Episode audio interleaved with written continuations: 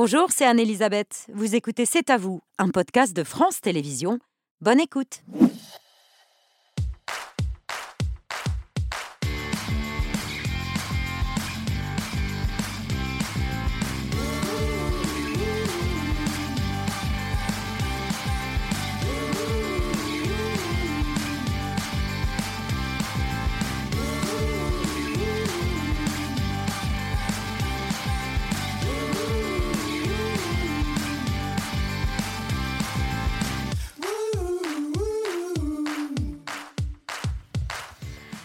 Bonsoir, bienvenue dans C'est à vous. Très heureuse de vous retrouver. C'est à vous pour vous accompagner jusqu'à 20h55 avec Émilie, Pierre, Patrick et Mathieu. Bonsoir à tous les quatre. Bonsoir, Elisabeth. Émilie, votre choix de l'actu ce soir Un plan à 100 milliards d'euros pour nous faire préférer le train à la voiture tout en douceur. C'est ce qu'a présenté aujourd'hui la Première ministre Elisabeth Borne.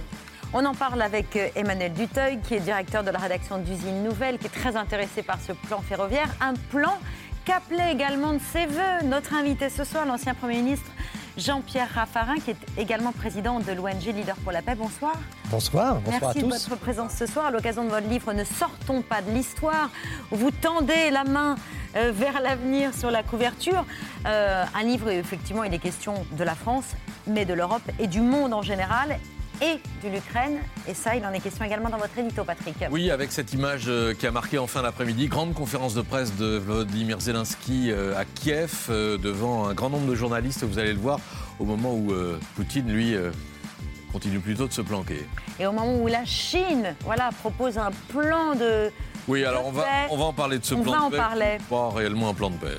Non, mais en tout cas, ça intéresse également notre invité qui pense que la Chine peut être euh, la puissance qui pourrait amener Vladimir Poutine à la table des négociations. Mathieu dans le 5 sur 5 ce La soir. ruée vers l'or, le cours de l'or est en train de flamber, on va en parler.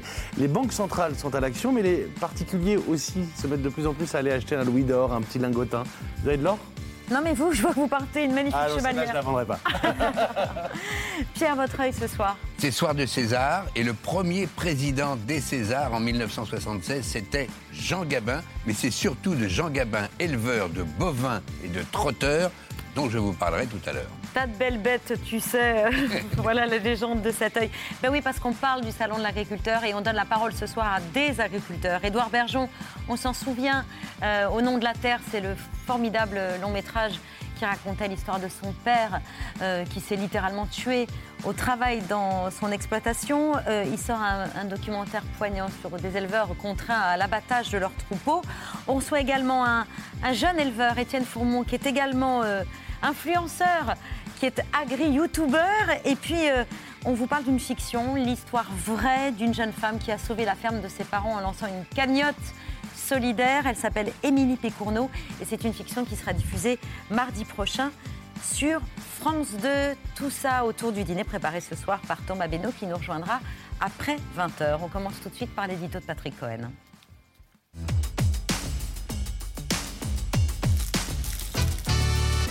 24 février 2023, un an de guerre en Ukraine, une journée anniversaire qui est marquée par une image. Oui, celle de Volodymyr Zelensky en conférence de presse devant un parterre de journalistes et de caméras du monde entier. Situation inédite depuis le début de l'invasion russe.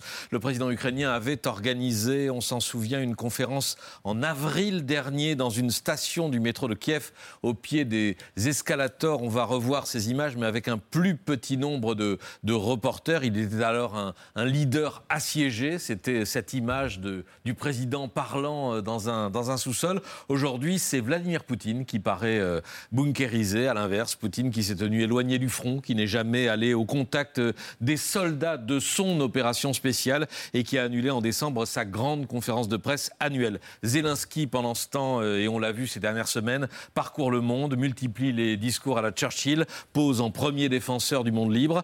Et dans sa conférence de cet après-midi, il se risque à prédire une victoire dès cette année, si, a-t-il dit, si l'Occident tient parole.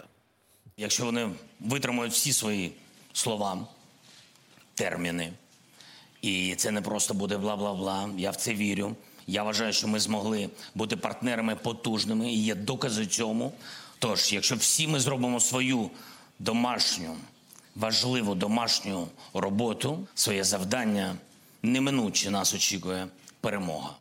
Le président ukrainien qui a aussi évoqué le rôle de la Chine, c'est l'un des grands sujets diplomatiques de la semaine. Il est nécessaire de travailler avec Pékin pour œuvrer à une résolution du conflit, a-t-il prudemment affirmé, et euh, en envisageant aussi euh, une rencontre, une éventuelle rencontre avec le président chinois Xi Jinping. Oui, vous nous parliez hier soir d'un plan de paix euh, chinois. Il a donc été divulgu- divulgué. Ça faisait dix jours que Pékin nourrissait le suspense en faisant miroiter une ambitieuse proposition de paix. Les Chinois allaient-ils enfin sortir du bois en pesant sur leurs partenaires russes? Eh bien.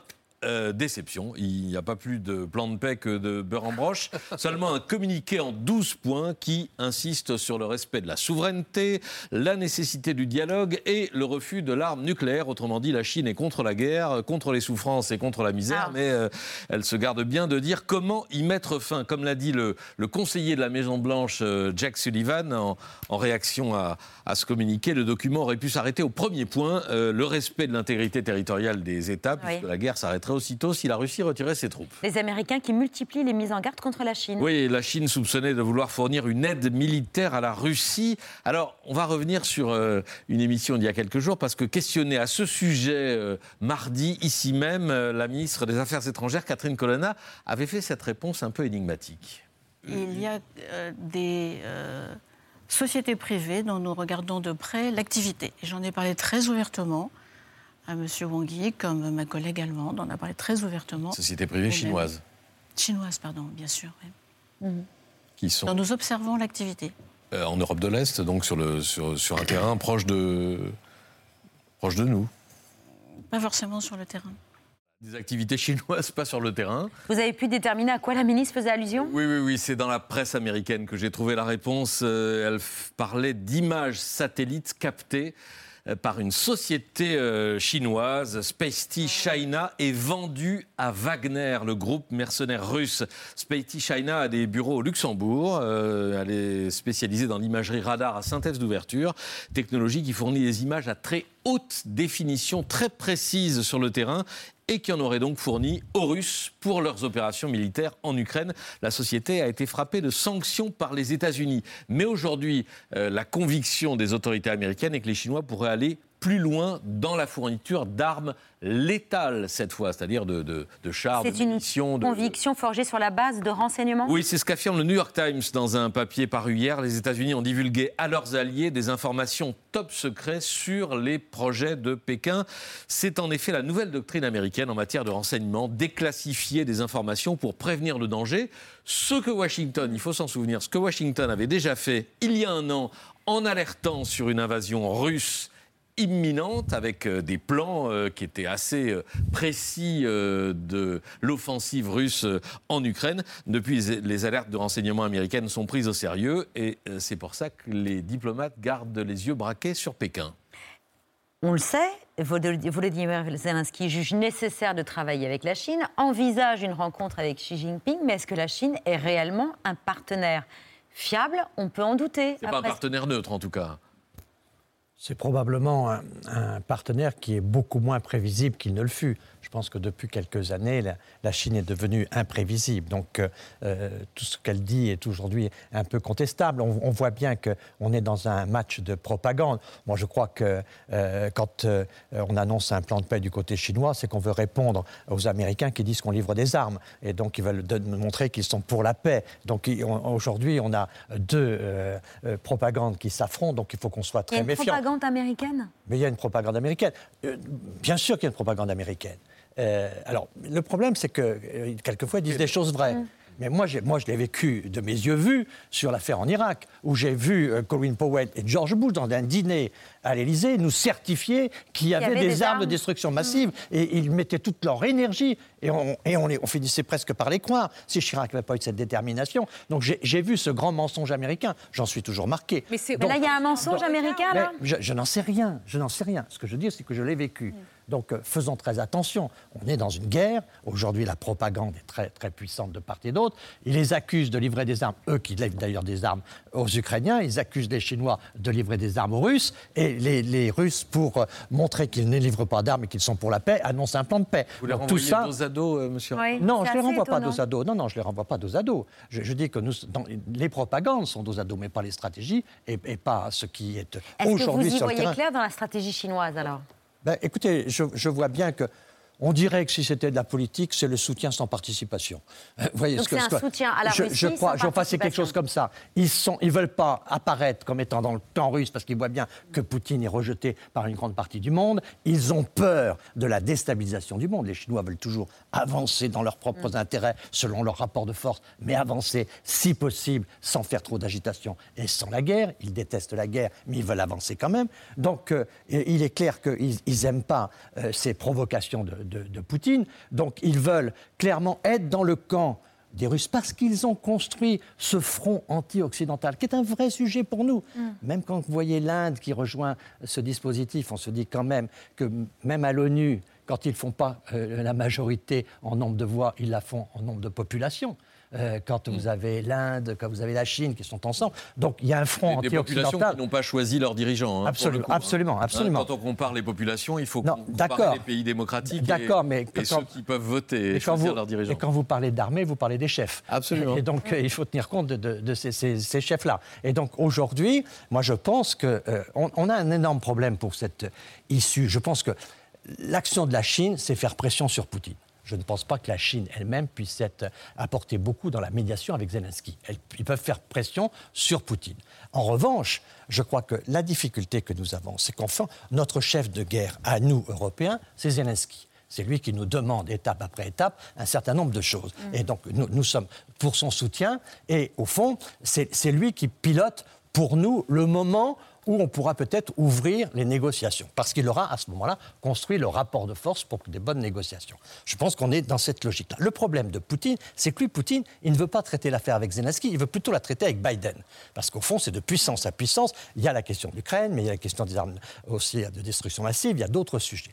Donc on a un Poutine qui, je pense, attend Biden et un Biden qui attend Zelensky. Et donc pour le moment, on est dans une situation où il est probable que cette guerre dure. Moi j'ai regardé Poutine, c'est d'ailleurs assez intéressant de voir la conférence de presse de Poutine d'hier et celle de Zelensky aujourd'hui. On voit un Poutine avec un public bizarrement amorphe extraordinairement, euh, comme s'ils avaient été quand même assez contraints, de- même pas de sourire. C'était un peu le cas, hein. Oui, il tout est avait pas de mécanique. question, hein, c'était des hiérarques.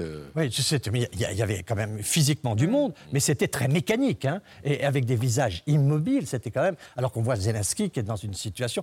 Et, et Poutine m'a- m'a fait, m'a donné le sentiment qu'il construisait un discours global de, de politique pour les Russes, comme si la guerre allait durer. Et moi, ce qui m'inquiète dans cette affaire, c'est l'objet de mon livre, Ouais. c'est que cette guerre, le peuple ukrainien est la première victime. C'est la première victime d'une extrême grave tragédie. Mais nous, Européens, nous sommes la deuxième victime. Parce que le projet européen est en train de souffrir considérablement. Donc On comment voit des- faire pour des- que cette guerre Alors, ne dure pas? Quand Volodymyr Zelensky espère euh, une victoire dès cette année euh, face à la Russie, est-ce- ça, ça, à condition que les partenaires occidentaux tiennent parole, ça dépend ça, de l'Europe, ça dépend de nous. Ça, je, je ne peux pas vous dire euh, ce, ce qu'on fait et qu'on continue de faire, comme les Américains, c'est-à-dire qu'on soutient Zelensky. On a fait un choix très clair, construire un rapport de force positif pour Zelensky. Donc on le soutient dans ses avancées. Donc là, on est sur une ligne, mais je vous le dis, je crois personnellement que Poutine bougera en fonction de Biden. Tant que Biden reste comme il est, la situation va continuer. Et donc nous, il faut qu'on Donc soutienne. que doit faire Joe. Biden? Il doit changer de discours? Il doit être moins je pense, agressif je pense qu'à un moment, je pense qu'à un moment, non, non, je pense qu'à un moment, Zelensky et Biden devront avoir une discussion pour savoir quand on engage les négociations. C'est ça le grand sujet. C'est quand on engage les négociations. Pour le moment, Zelensky, et il a raison, pour le moment, il veut un rapport de force, il veut une victoire sur le terrain. Et donc, c'est seulement quand il aura son rapport de force qu'il y aura négociation. Donc, il demande à ses alliés, ne me demandez pas d'aller à la table des négociations aujourd'hui tant que je n'ai pas construit mon rapport de force. Mais je reviens, euh, pour nous, Européens, sur cette affaire qui est très importante. Parce que l'Europe, elle a besoin de l'indépendance européenne, aurait dit De Gaulle. Et au fond, on voit bien qu'aujourd'hui, on est en train d'être gagné par une forme de division. D'abord, on a les problèmes euh, d'inflation, on a les problèmes d'énergie, on a un couple franco-allemand qui est en train de se fragiliser, et puis on a tous les peuples européens qui ont peur de la guerre, qui appellent les Américains Et aujourd'hui, la protection pour les Hongrois, pour les Polonais, la protection, même pour les Suédois, la protection, c'est les États-Unis. Ce qui met quand même à mal le projet de défense européenne qui était porté pour la souveraineté de l'Europe. Donc on voit bien aujourd'hui que nous sommes en train de souffrir dans notre projet européen un, il y a une fragilisation de la relation franco-allemande, et deux, il y a cette pression-là qui fait que alors que l'OTAN était en mort cérébrale, disait Macron, il y, a, il y a trois ans, euh, ou il y a deux ans, euh, maintenant on voit bien que l'OTAN est le, lieu où tout le monde veut être. Enfin, l'Union européenne s'est quand même mis d'accord pour envoyer des armes euh, conséquentes en Ukraine. Oui, mais, oui, mais ça, ça on, est dans une... Et pour décider des paquets de sanctions, le dixième, là, est en discussion. je, suis, je suis complètement mm. d'accord et je trouve que c'est pas mal. Mais quand vous regardez le projet européen lui-même, les avancées qu'il y a derrière tout ça, vous vous rendez compte qu'on est dans des situations de plus en plus complexes. Et même cette relation que nous avons avec l'Allemagne, on avait réussi jusqu'à maintenant à avoir des relations, même sur les questions énergétiques entre le gaz et le nucléaire, qui étaient à peu près acceptables. Aujourd'hui, on voit bien qu'on va avoir besoin en France de plus en plus de nucléaire et que les Allemands vont refuser de plus en plus le nucléaire. Là, on a une fracture qui est très importante.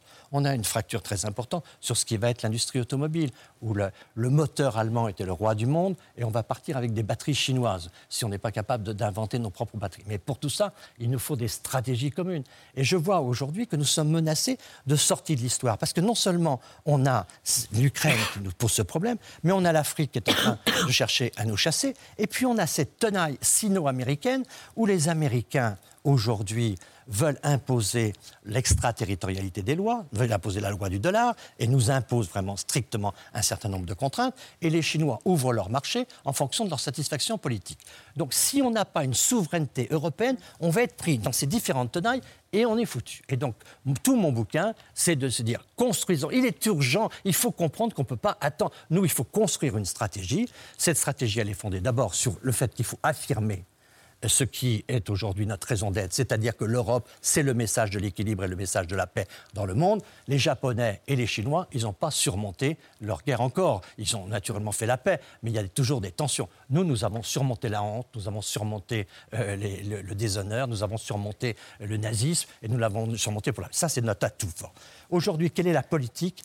Si nous ne sommes pas leaders en quelque chose, nous ne serons pas respectés. En quoi pouvons-nous être leaders aujourd'hui? On n'est plus tout à fait leader en matière agricole, on n'est plus leader en matière industrielle. Il y a un secteur où aujourd'hui on peut être leader, c'est la défense de la planète, c'est-à-dire c'est l'application des accords de, Paris. Je pense que, vous savez, quand j'ai commencé la politique, vous n'étiez pas né presque, euh, et eh bien la, la planète n'était pas, oui oui je confirme, la planète n'était pas un objet politique. Aujourd'hui, les jeunes Chinois, les jeunes Américains, les jeunes Africains, ils ont tous la volonté de protéger la planète pour protéger l'humanité. Là, là est le foyer, c'est le seul sujet sur lequel il y a un accord des sociétés civiles pour agir. Et donc je pense que l'Europe doit prendre ce chantier-là. Ça veut dire qu'il faut euh, se libérer de la tenaille, j'ai un certain nombre de propositions, nous-mêmes faire des efforts, choisir comme on le fait aujourd'hui le ferroviaire, parce que le ferroviaire c'est un projet industriel, un, projet environnemental. Bon, j'ai déroulé mon, truc, mais parce que c'est une conviction que j'ai, et cette conviction c'est qu'il faut savoir où on va. Il ne faut pas se laisser balloter comme une balle de ping-pong qui prend des coups de raquette de partout et qui n'a pas de stratégie. Je vous emmène dans la politique intérieure, dans l'actualité qui, nous concerne en France. Le débat des retraites va entamer un nouveau chapitre la semaine prochaine. Il va débuter au Sénat.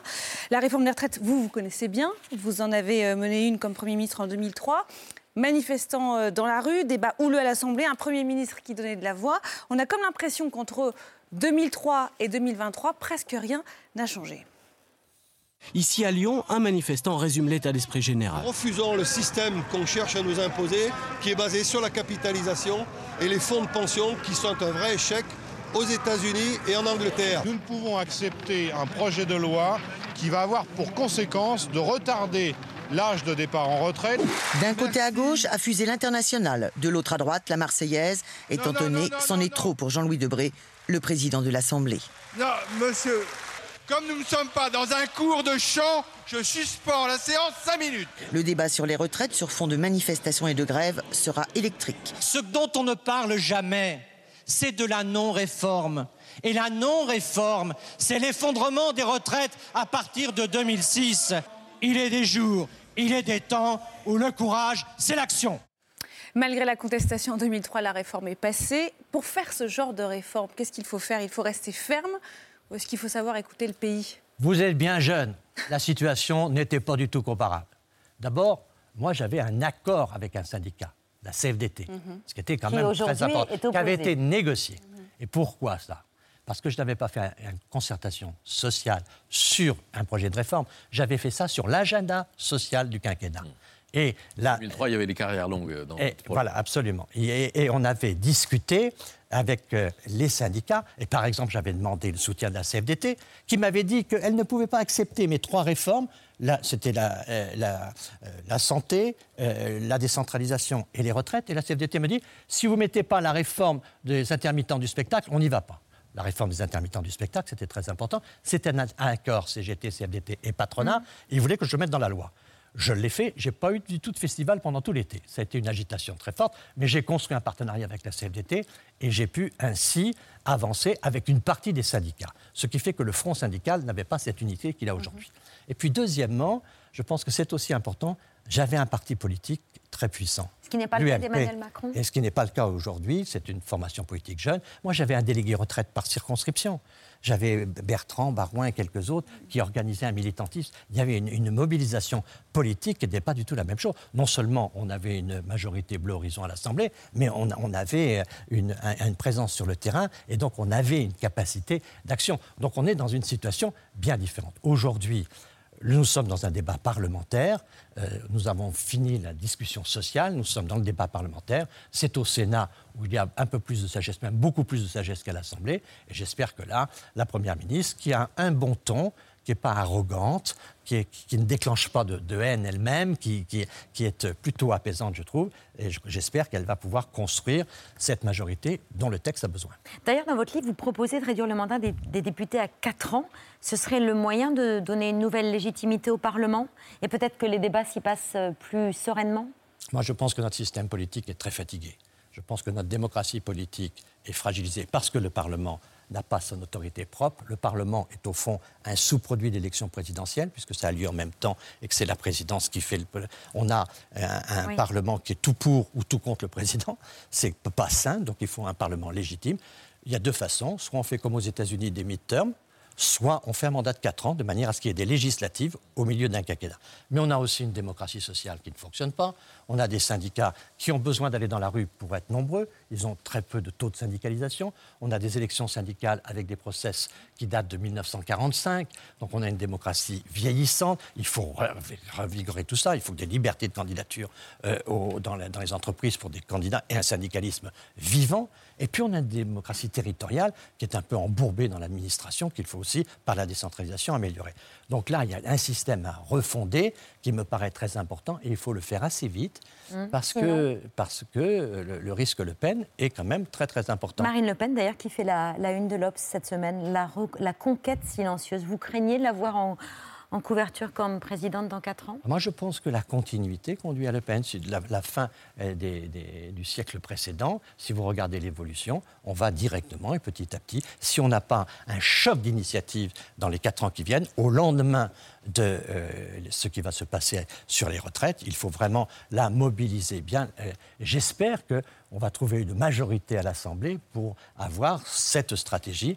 Mais parce que euh, si on doit être dans une période où il sera difficile de réformer, où si la France ne sera pas gouvernable, il est clair que tout ça nous, nous conduit à un projet Le Pen. Et ça, je crois que ça vaut la peine de se mobiliser contre.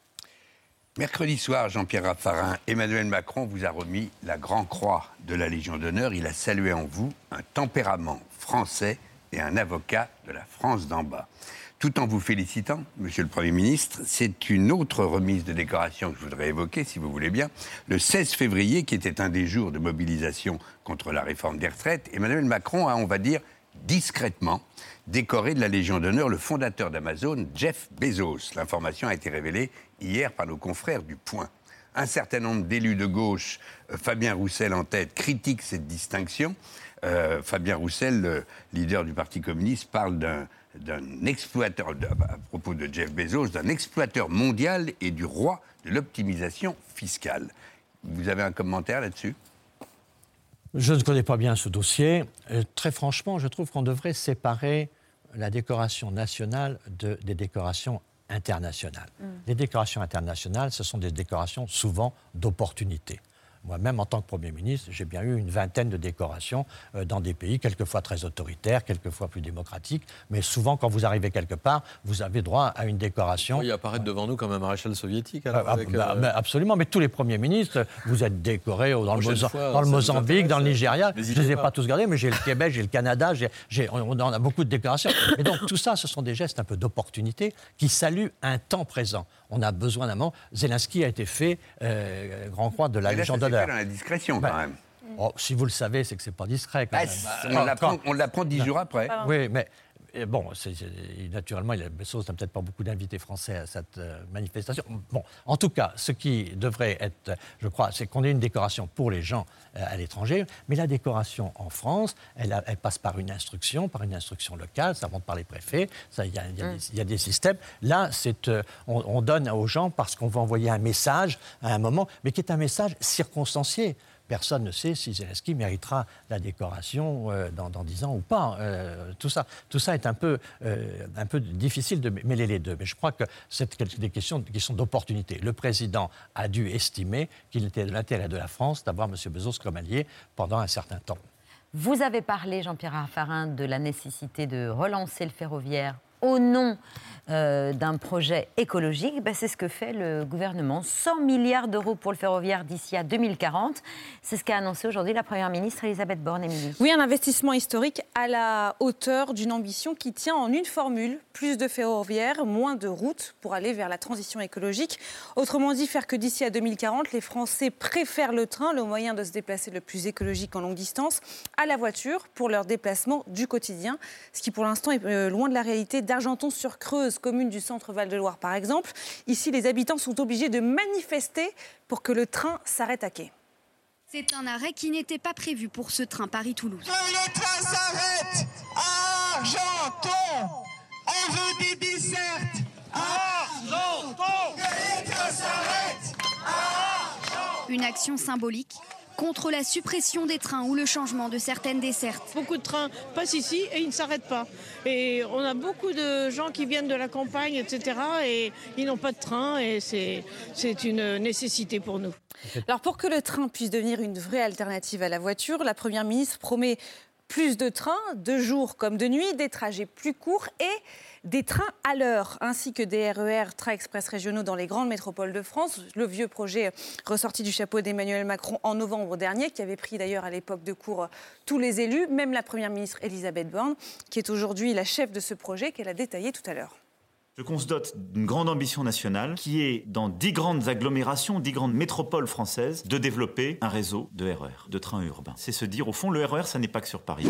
Évoquer les RER métropolitains, ça n'est donc pas seulement parler de trains, c'est construire des réseaux de transport complets pour les Français, c'est permettre de se rapprocher d'une gare ou développer les transports en commun ou partagés là où ils sont absents. C'est lorsque nos concitoyens pourront trouver un transport en commun régulier, facilement accessible et fiable, qu'ils pourront réduire leur usage de la voiture.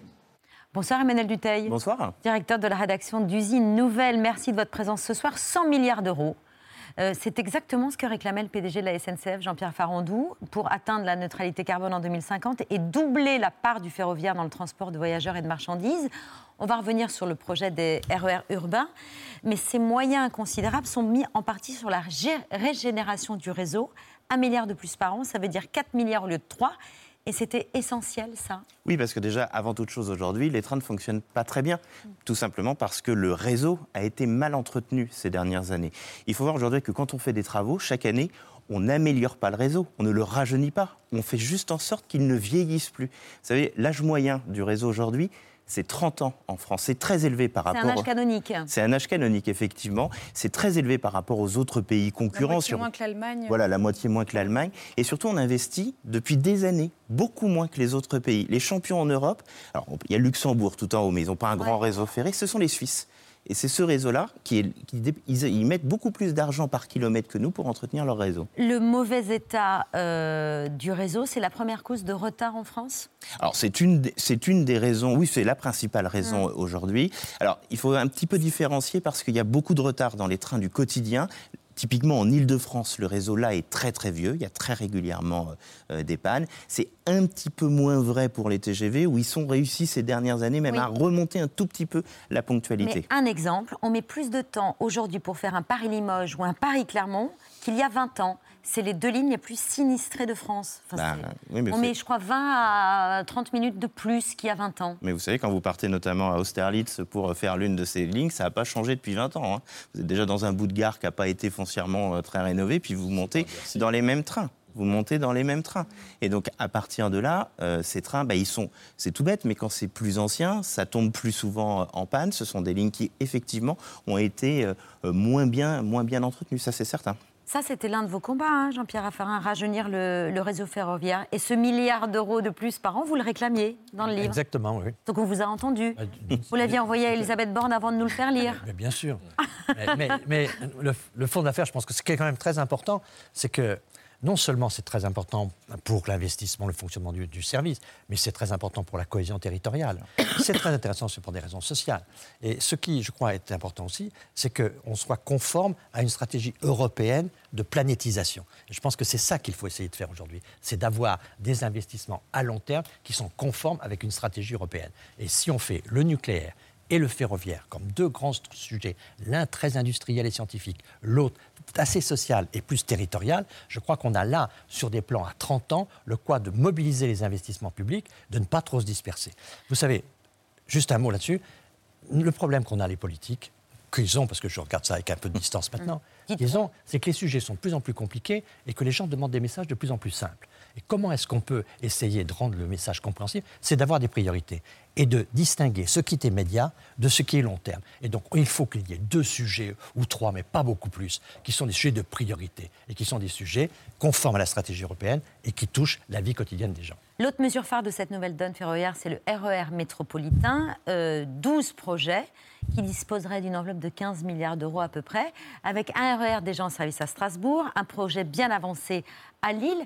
12 projets de RER, c'est réaliste? Alors, c'est Et réaliste. quelle est l'échéance là Bah, on est sur une échéance de 20 à 30 ans pour réussir à faire tout ça. C'est réaliste sur cette échéance. Il faut juste peut-être bien expliquer ce que sont ces RER. Ce pas des tramways ou ce ne sont pas des métros en ville. C'est véritablement quand vous êtes dans une grande métropole, par exemple comme Nantes, d'aller à 20, 30, 40 km pour pouvoir justement amener les gens en ville. Et l'idée, c'est que, vous le disiez, c'est un plan pour le train. C'est un plan pour la mobilité.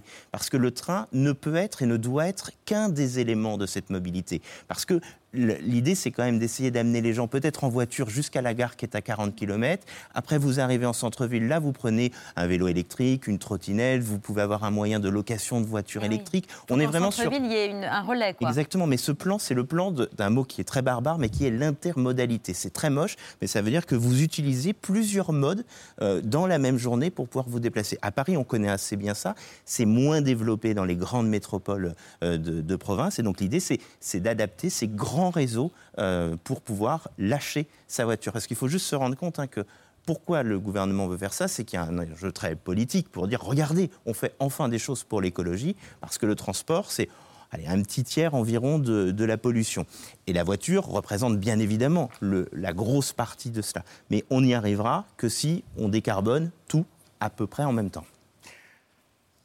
Pour faire préférer le train, en tout cas, il faut, euh, aussi que les prix soient attractifs. On pourrait s'y attendre, sachant que la SNCF a enregistré des bénéfices, euh, un bénéfice record là en, en 2022, mais ce n'est pas du tout euh, le cas. Alors, ce n'est pas le cas, parce que déjà, il faut voir que les coûts de la SNCF augmentent. Les coûts de la SNCF ont augmenté de 13% euh, cette année, et les billets ont augmenté de 5%. Pourquoi? Parce qu'il y a quelque chose qu'on n'imagine pas toujours, c'est le premier utilisateur d'électricité en France. On le voit tous, hein, on le voit sur nos factures d'électricité, ça a fortement augmenté. Donc, ils ont des coûts, rien que ce coût-là, qui a fortement augmenté. Et puis, bah, c'est pareil, c'est comme toutes les entreprises qui ont été un poil mal gérées euh, ces dernières années, et qui ont besoin d'investir beaucoup dans les années à venir. Et ben, il n'y aura pas de baisse des prix, ça c'est certain. Et je pense qu'à un moment, il faudra même sûrement tous euh, participer, euh, participer un peu au financement du, du train de demain. 100 milliards donc, mais l'État ne sera pas seul justement pour financer ce plan. La SNCF va elle-même devoir mettre la main à la poche. On peut donc se féliciter des résultats records annoncés hier par l'entreprise. Oui, alors on peut se féliciter. Après, peut-être sur les 100 milliards, il faut peut-être le dire à vos téléspectateurs. Pour le moment, il n'y a pas vraiment le début du commencement de- des derniers milliards dont on, dont on a besoin. C'est-à-dire que la Première ministre elle-même dit environ 100 milliards. Euh, on ne connaît pas les derniers. Elle a cité des choses pour taxer. Elle a cité notamment, euh, c'est toujours facile d'aller taper sur euh, les, les concessions autoroutières. À chaque fois qu'un Premier ministre a essayé d'aller prendre quelques euros, généralement, il Oui, se casse les de dents là-dessus. Donc il va falloir créer le plan. L'aérien, l'aérien et l'autoroute. L'aérien, il y aura sûrement des taxes, il va falloir créer tout cela, mais c'est- c'est un écueil. Mais c'est vrai que vous, vous aviez raison. On peut d'une certaine manière se réjouir de la SNCF qui a fait des bénéfices records, hein, 2 milliards 4 annoncés euh, ces jours derniers. C'est un élément important et la SNCF, pour essayer euh, de désamorcer hein, dans ce contexte de, de climat social tendu, a dit de toute façon tout cet argent va aller euh, à, à l'amélioration du, du réseau. Ce qui est quand même pas mal comme résultat, après les difficultés qu'ils ont eues avec le Ah, Covid. bien évidemment, bien parce évidemment. qu'avec le Covid, ça a quand même été très dur, y compris pour les personnels. hein. Et, et je trouve qu'aujourd'hui, le climat est quand même positif, plus positif. Heureusement, ça n'est pas effectivement de l'argent de l'État, parce que là, on valse avec des milliards. euh, ce chiffre magique de 100 milliards plus les 15 milliards pour les euh, RER, voilà, c'est euh, c'est, euh, des, des ressources qui restent à, à imaginer. qui Oui, de toute façon, c'est un plan qui sera jusqu'en 2040, c'est ça? Pour le moment, on est là, ils ont un annoncé objectif, une quoi. forme d'architecture, une Ouais. forme d'ambition. Après, il va falloir faire passer des lois euh, euh, au Parlement. Vous savez, rien que pour faire les RER, il faut créer une société commune avec la société qui est en ce moment en train de construire les métros du Grand Paris et les, nouveaux, les nouvelles lignes qu'ils sont en train de faire. Ils vont fusionner ça en partie avec euh, SNCF Réseau, la partie qui, qui construit la SNCF. C'est une ambition quand même qui, qui vous satisfait, Jean-Pierre Ah, Moi, moi, je suis tr- très pour le train, parce que je trouve que non, non- non seulement euh, il nous faut une cohésion territoriale, parce que c'est vrai qu'il faut qu'on on ait la métropole qui, qui irrigue son- ses bassins, mais il faut aussi aller plus profond. Ce qui s'est passé à Argenton, qu'on a vu tout à l'heure, ça s'est passé depuis une vingtaine d'années dans un grand nombre de, de petits villages ou, ou de petits bourgs. Et donc, on a besoin, si on, si on veut euh, diminuer l'utilisation de la voiture, on a besoin de, de- de s'occuper de la ruralité. Et le train peut s'occuper en partie de la ruralité. Alors, c'est vrai que tous les, les- les express, c'est les rapides et les, Les TGV. TGV ne peuvent pas s'arrêter partout, mais il faut quand même qu'on ait des trains qui s'arrêtent beaucoup, parce qu'on a vraiment un problème là de, où la ruralité se sent de plus en plus exclue. Et, et le train est un élément de cohésion sociale. Et on a besoin de cohésion sociale dans ce pays où il y a de la violence, où il y a des tensions partout. Et le train peut être un, un beau projet. Et C'est un projet politique. D'abord, si on est sur le long terme, euh, on peut aussi avoir une industrie ferroviaire qui en profite.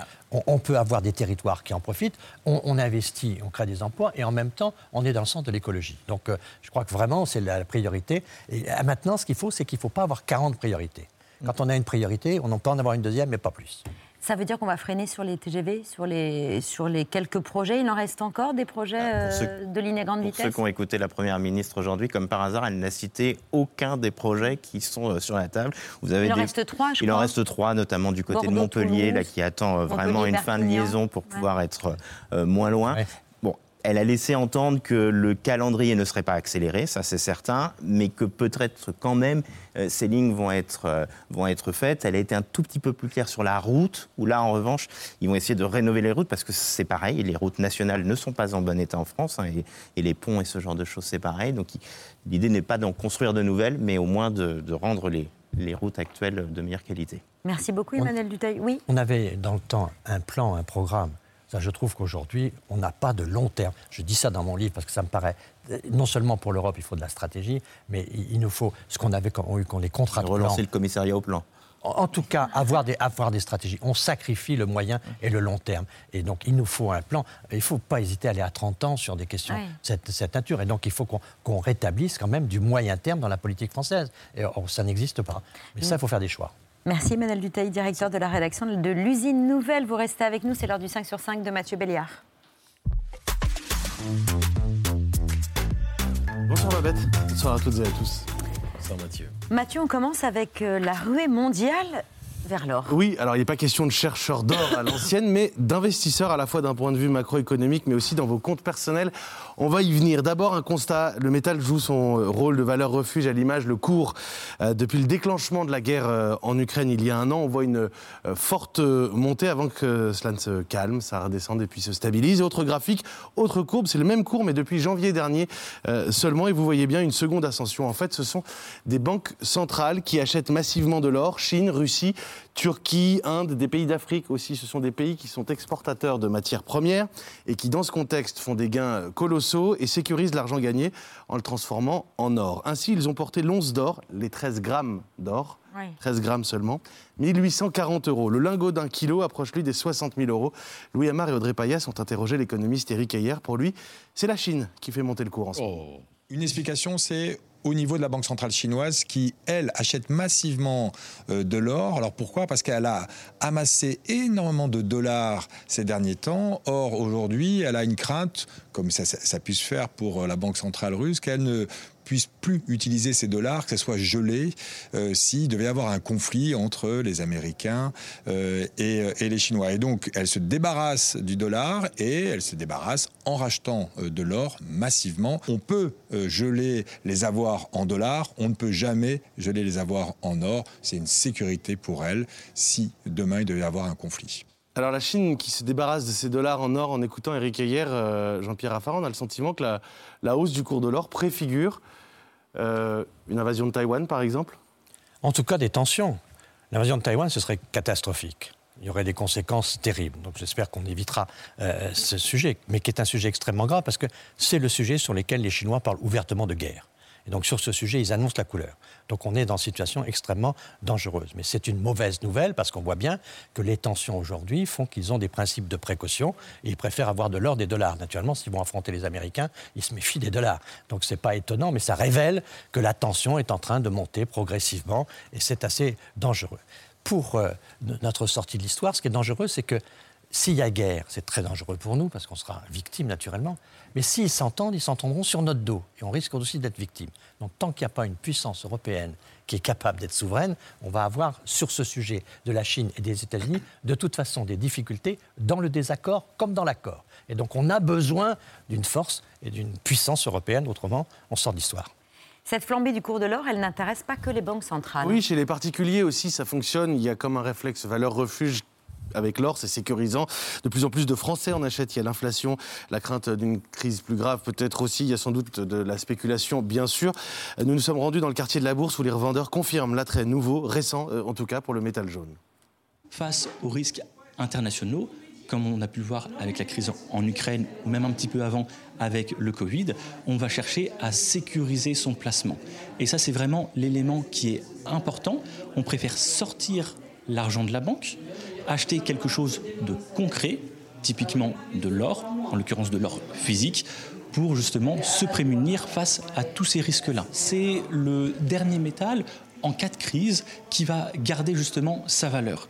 Et bien plus qui va garder sa valeur, qui va justement augmenter de valeur en fonction des crises. On peut avoir des personnes qui viennent acheter pour 1000 euros, comme on peut avoir des transactions à 1 million d'euros. En ce moment, on a multiplié par 4, on va dire, le nombre de transactions. Sur l'or, il n'y a pas de dividende comme avec des actions, pas de prise d'intérêt puisque le métal est est décorrélé des, des taux, mais c'est sûr que c'est sur l'or, donc c'est sûr, pardon, l'or.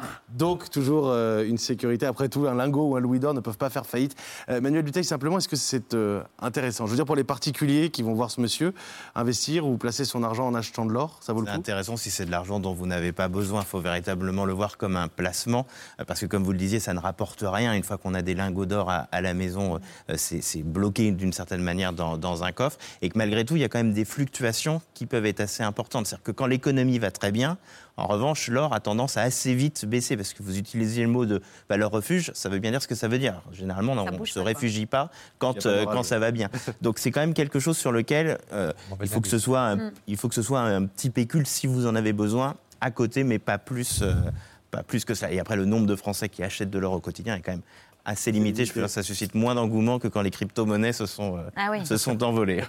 En ce moment, au Royaume-Uni, ce n'est pas de l'or qui est recherché, mais des fruits et légumes. Oui, manger 5 fruits et légumes par jour, vous savez, bah, outre-Manche, c'est devenu un signe extérieur de richesse. Les Anglais connaissent une énorme pénurie en réalité, une crise d'approvisionnement alimentaire massive, à tel point que dans les supermarchés, parfois, on est obligé de rationner. Imaginez simplement, vous êtes à la caisse et on va vous dire, euh, Patrick, c'est que trois tomates. Trois brocolis, trois choux-fleurs. Alors je sais que certains vont me dire les tomates en février, c'est pas la saison. C'est pas si grave en ce moment, c'est vrai. Mais en ce moment, les Anglais font leurs courses devant des étals qui se vident extrêmement rapidement. Sometimes you go to the shop, there, there won't be anything on the shelf. you know, it's gone short and the price gone uh, so expensive. Go back to having vegetables that are in season and, you know, not worry about it. Yeah. And grow in our own country. I think, like everything else, we just go with the flow and see what happens. You know, that's it. Um, it's just, you know, potentially buying alternatives or something different. En réalité, l'Angleterre se fournit beaucoup en Espagne, au Maroc aussi. Les conditions météo ont tari les récoltes là-bas. Résultat, la Fédération des commerçants admet une inflation importante aussi sur les fruits et légumes. Unfortunately, we have seen inflation in food prices. We're anticipating that will fall um, as we go through this year, but I think we're still seeing very unusually high prices in supermarkets at the moment. Alors, sauf qu'il faut creuser euh, dans les explications et la ministre de l'Environnement n'a pas vraiment rassuré les Anglais. Euh, elle affirme que la pénurie devrait durer encore un mois, c'est possible, et s'est excusée ou expliquée en tout cas d'une drôle de façon. front page of every newspaper salad shortages, Asda rationing. That will be We happening. can't control the weather in. Spain either. So. Uh... a provoqué un tollé, je contrôle pas la météo en Espagne. Non, c'est vrai, mais c'est un peu court. Ce qui n'a pas plu aux Anglais, c'est qu'il y a un éléphant au milieu de la pièce. Ce qui se passe en réalité, c'est évidemment une conséquence du Brexit. The reason that we have food shortages in Britain and they don't have food shortages in Spain or anywhere else in the European Union is because of Brexit and also because of this disastrous Conservative government that have no interest in food production or farming or even food supply, um, and that's why we are in this mess. All of this was predicted and predictable. We have been telling them that they need to act on it, and there's certain things they could have done, like keeping the fertiliser plants open in Britain, but they didn't do that, they haven't done that, and now it's too late. Après, avec le Brexit, fini les subventions de l'Union européenne. La pénurie de fruits et légumes a précédé aussi une pénurie de personnel. Rappelons-le, l'an dernier, on a également laissé pourrir des fruits dans les arbres par manque de cueilleurs au Royaume-Uni.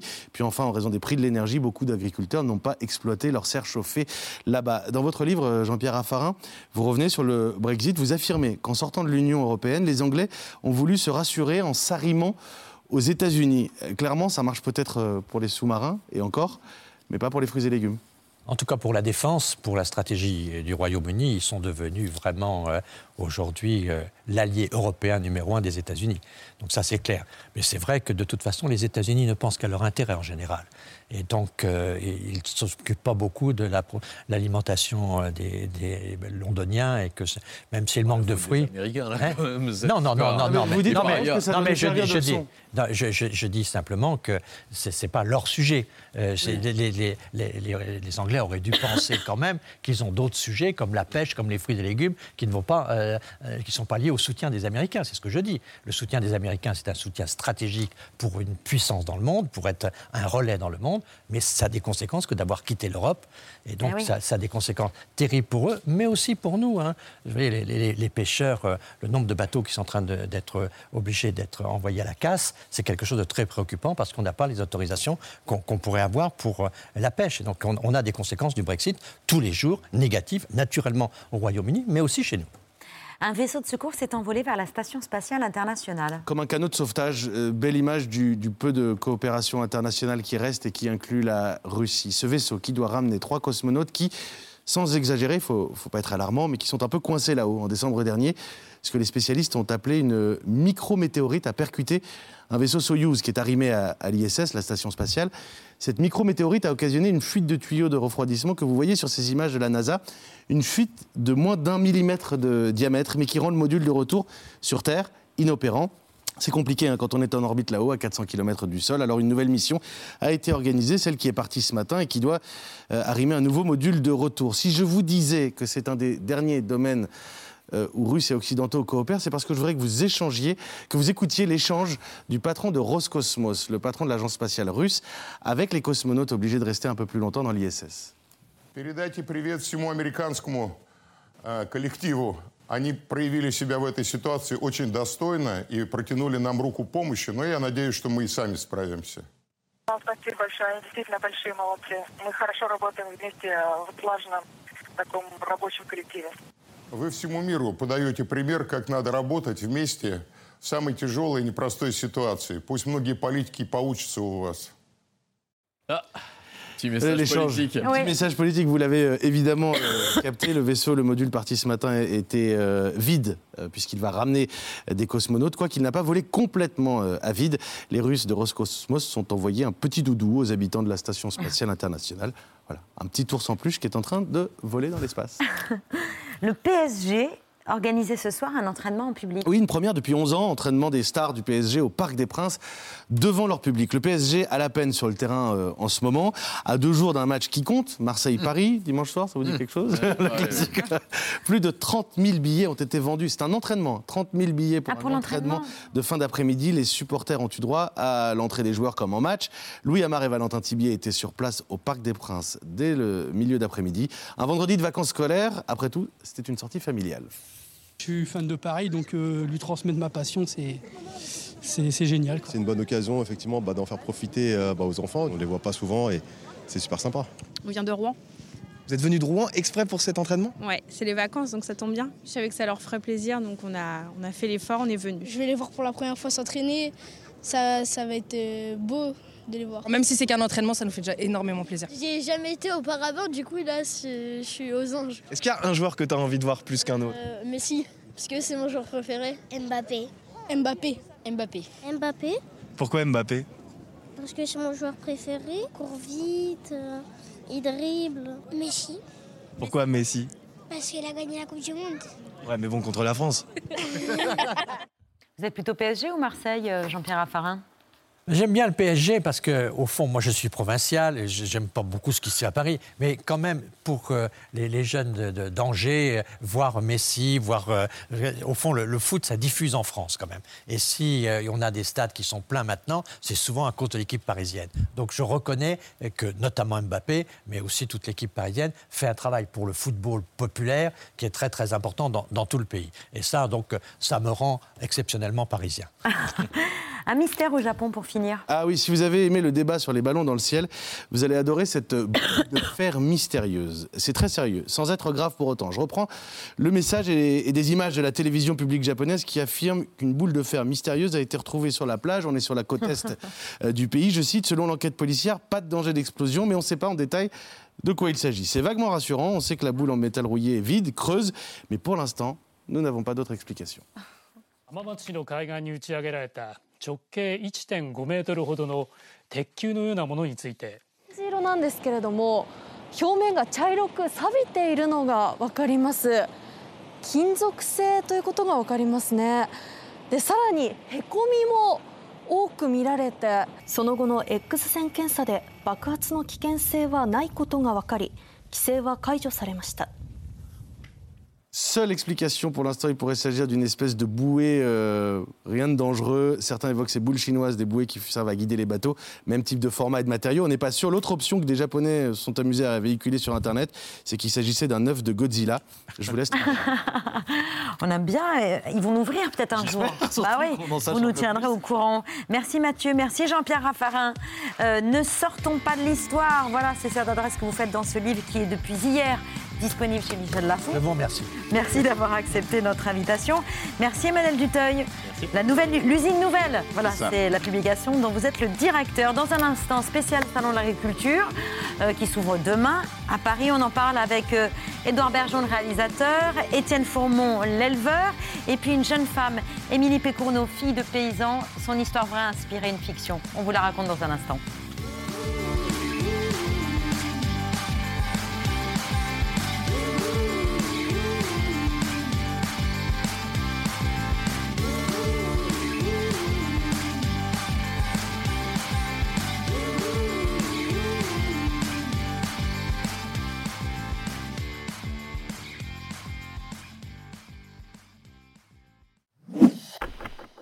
Merci d'avoir écouté ce podcast de France Télévisions.